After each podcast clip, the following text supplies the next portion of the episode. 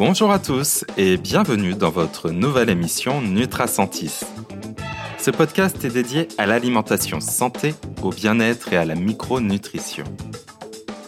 Je suis Michael Mansart, docteur en pharmacie et micronutritionniste, et je serai votre hôte tout au long de ces épisodes. Pour cette première, nous allons parler de cholestérol et comment réduire le cholestérol naturellement. Mais pour cela, découvrons tout d'abord cette molécule mystérieuse.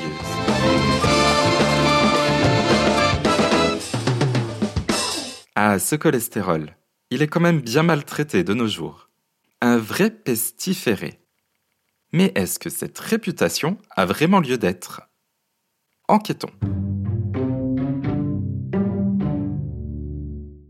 Pour commencer, qui est-il? D'où vient-il? Allez, je pense que vous l'avez tous. Le cholestérol est un lipide, du gras quoi. Et malgré les croyances, plus de 70% est fabriqué par notre corps, au niveau de notre foie. Et seulement 30% provient de notre alimentation.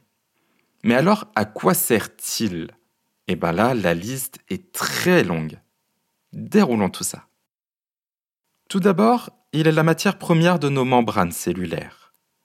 Il est présent dans tout notre corps, dans toutes nos cellules.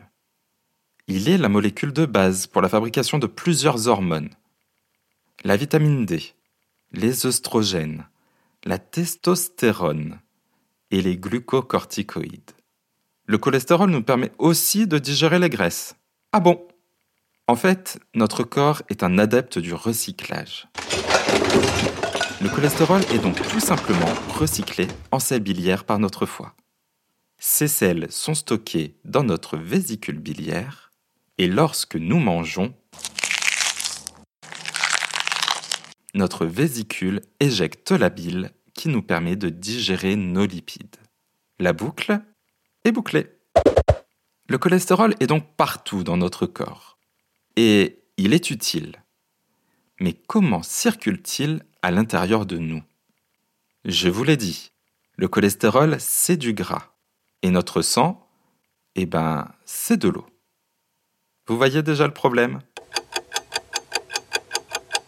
Vous l'avez deviné. Les deux ne se mélangent pas. Comme l'huile avec l'eau.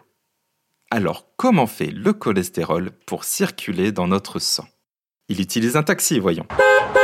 Enfin, plus précisément des transporteurs. Et ceux-là, vous les connaissez tous. Si, si, je vous l'assure. HDL et LDL. Ça vous parle, non? Eh bien, c'est maintenant qu'on va démystifier un peu tout ça. Car on a l'habitude maintenant. HDL, c'est le bon, et LDL, le mauvais. Mais depuis quand des transporteurs peuvent-ils être bons ou mauvais? C'est un peu absurde. Pour comprendre, explorons encore plus loin. Les transporteurs HDL permettent de véhiculer notre cholestérol depuis les organes et les cellules vers notre foie. Il est ensuite recyclé. Les transporteurs LDL, quant à eux, emmènent notre cholestérol du foie vers nos organes et nos cellules, là où il va être utilisé. Alors il est où le problème? Car vu comme ça, les deux ont l'air d'être utiles. Les LDL sont de deux sortes. Appelons-les A et B. Le problème vient des B. Ils sont facilement oxydables. Un peu comme la roue d'un vélo qui serait resté trop longtemps à l'extérieur en contact de la pluie et de l'air. Qu'est-ce qui se passe? Eh bien ça rouille. C'est le même phénomène pour le cholestérol de ces transporteurs LDL de type B et lorsqu'ils sont oxydés, les cellules de notre corps ne les reconnaissent plus. Enfin, presque toutes. Si nos vaisseaux sanguins sont abîmés, nos vaisseaux vont les reconnaître et les accueillir à bras ouverts.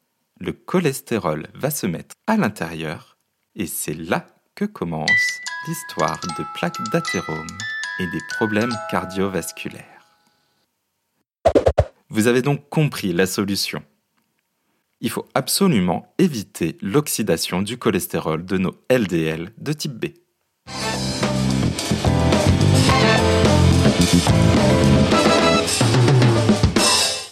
Maintenant qu'on a vu le fonctionnement du cholestérol dans notre corps, voyons comment réduire le cholestérol naturellement. Le cholestérol n'est pas foncièrement mauvais pour notre santé. Il faut éviter ce phénomène d'oxydation.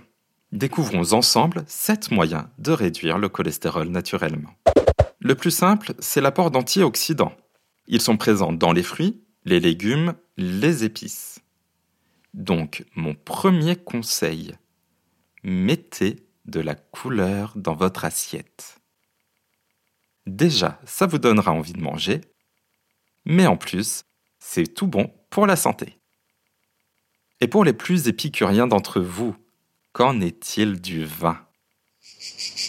Alors, ok, je dis oui pour le vin, mais le vin rouge, car riche en polyphénol, toujours avec modération, et surtout dans le cadre d'une alimentation de type méditerranéenne. On ne va pas commencer à boire du vin et à côté, manger fast-food. Deuxième conseil, augmenter les apports en fibres. Les fibres permettent de réduire l'absorption du cholestérol au niveau intestinal. Il y en a partout autour de nous, dans les fruits, les légumes et les légumineuses. Concernant les légumineuses, il y a l'embarras du choix. Allez, pour les pois, on a en vrac les pois chiches, les pois cassés, les pois de cap. On enchaîne sur les lentilles. Alors on va parler des lentilles vertes, du puits, de Silaos, les lentilles corail. Et enfin pour les haricots, on va parler des mogettes de Vendée, les flageolets, les haricots blancs, rouges, noirs, etc. Donc c'est le moment de varier et de se faire plaisir. Les fibres se retrouvent aussi dans les céréales. Alors, pas les céréales raffinées, non, mais les céréales complètes. Donc, changeons de version et passons aux pâtes complètes, au blé complet et au pain complet. Alors, juste un conseil concernant les fibres. Allez-y mollo, surtout si vous n'avez pas l'habitude d'en manger. Allez-y progressivement. Sinon, vos intestins vous rappelleront vite alors. Troisième conseil, on va réduire la consommation des graisses totales. Mais attention, pas toutes les graisses. On va se focaliser sur les graisses saturées et les fameux acides gras trans. Les graisses saturées sont retrouvées dans les produits d'origine animale, sauf les poissons. Donc la viande, le lait, le beurre, les fromages, la charcuterie et les viennoiseries. Je n'ai volontairement pas parlé des œufs car les œufs sont de vraies perles, bourrés de protéines. Leur consommation ne va pas faire grimper au plafond votre cholestérol, loin de là. Par contre, privilégiez les œufs du label bleu, blanc, cœur.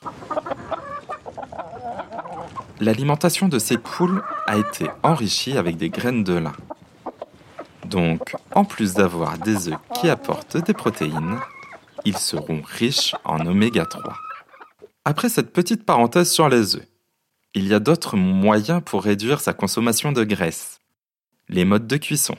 Il vaut mieux privilégier les cuissons au four, pochées, à la vapeur, que les fritures. Alors, on peut utiliser des huiles pour les cuissons à la poêle. Il ne faut pas diaboliser non plus. Mais il faut bien les choisir. On va choisir plutôt de l'huile d'olive et de l'huile de colza. Et oui, l'huile de colza résiste à la température. Et on évite l'huile de tournesol et d'arachide. Attaquons maintenant les produits transformés. Un conseil, lisez les étiquettes. Comparez les lignes acides gras saturés sur les étiquettes. Et puis même de façon globale, il vaut mieux éviter les plats préparés, la panification industrielle et les viennoiseries industrielles. Pourquoi? Car ils contiennent des acides gras trans technologiques. Mais c'est quoi ça? Alors les acides gras trans ont deux origines. Naturelles, que l'on retrouve dans la viande et les produits laitiers, cela, aucun problème. Et il y a la deuxième classe, les acides gras trans technologiques.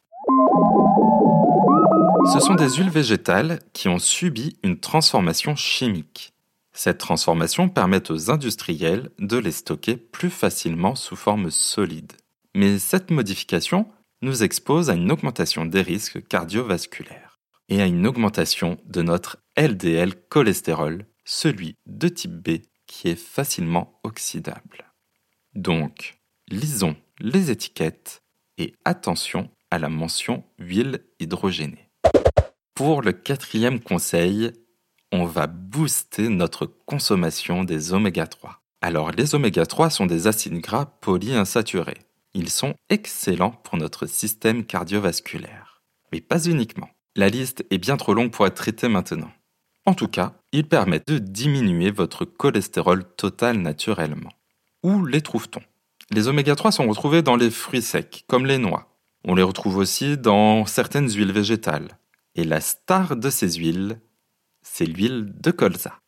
Il en existe d'autres, encore plus riches, mais pour l'utilisation quotidienne, c'est elle qui est la plus simple à utiliser. Elle se conserve bien et elle peut être utilisée en cuisson. Par contre, elle ne doit pas fumer. Idem pour l'huile d'olive.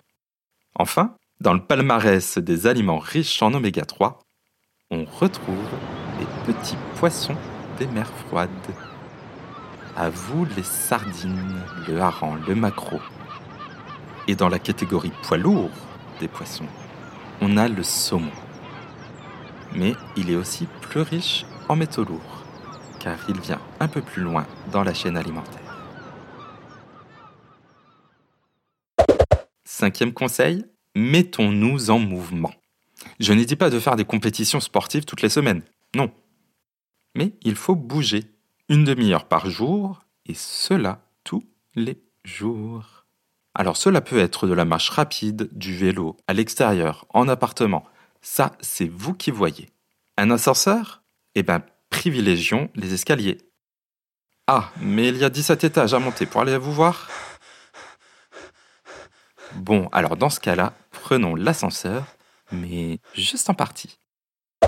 Sixième conseil, les stérols végétaux ou phytostérol. C'est la même chose.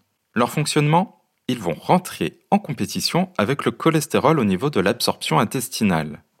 Donc les phytostérols sont absorbés et le cholestérol, lui, finit à la selle. Alors, bonne idée, n'est-ce pas? Oui et non. Oui, car en effet, les études montrent bien une diminution du cholestérol sanguin avec ces phytostérols. Mais non, car ils diminuent aussi l'absorption de certaines vitamines. Par exemple, les vitamines A, D, E et K. En fait, ce sont des vitamines qui aiment bien le gras de façon générale. Mais où trouve-t-on ces stérols végétaux?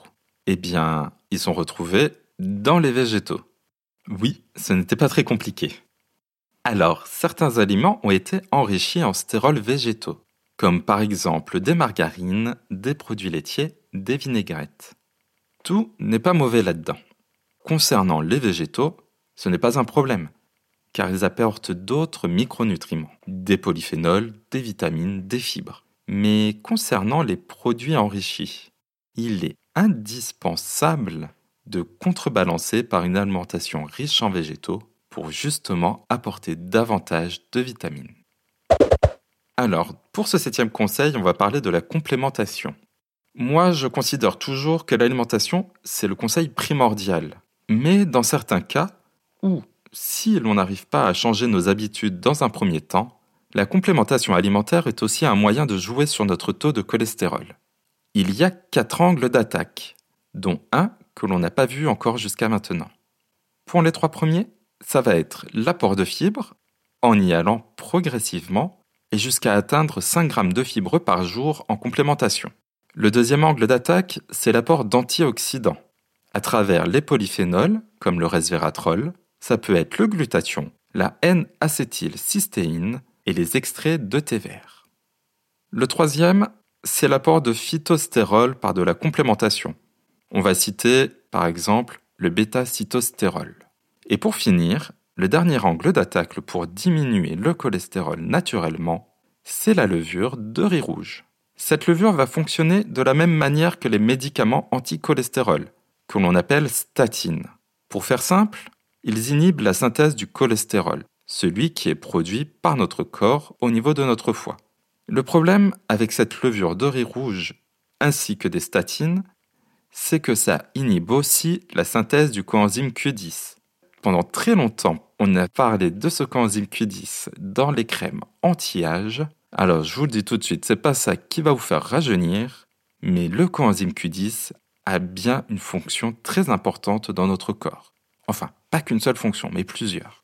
Ce coenzyme Q10 est à la fois un puissant antioxydant, mais il est aussi un élément fondamental de la production d'énergie par notre corps humain.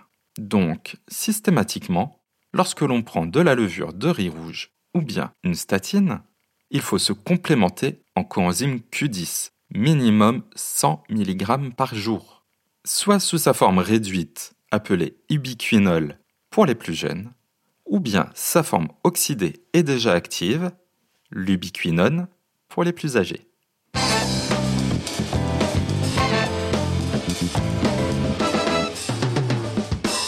Alors c'est en comprenant le fonctionnement du cholestérol dans notre organisme que l'on peut trouver des remèdes pour réduire le cholestérol naturellement.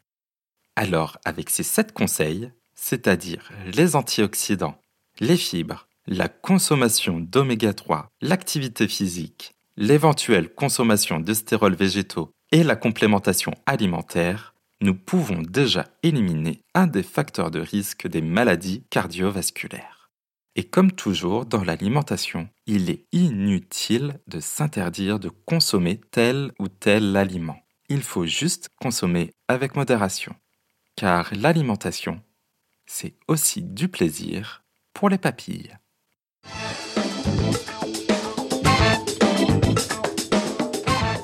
Nous voici à la fin de ce premier épisode. Et je vous dis déjà merci d'avoir écouté mon podcast. Abonnez-vous pour ne pas rater mes prochains épisodes. Si vous avez apprécié, mettez-moi 5 étoiles sur Apple Podcast et Spotify. Et laissez-moi un commentaire ou une idée de sujet. Allez, je vous dis à jeudi prochain.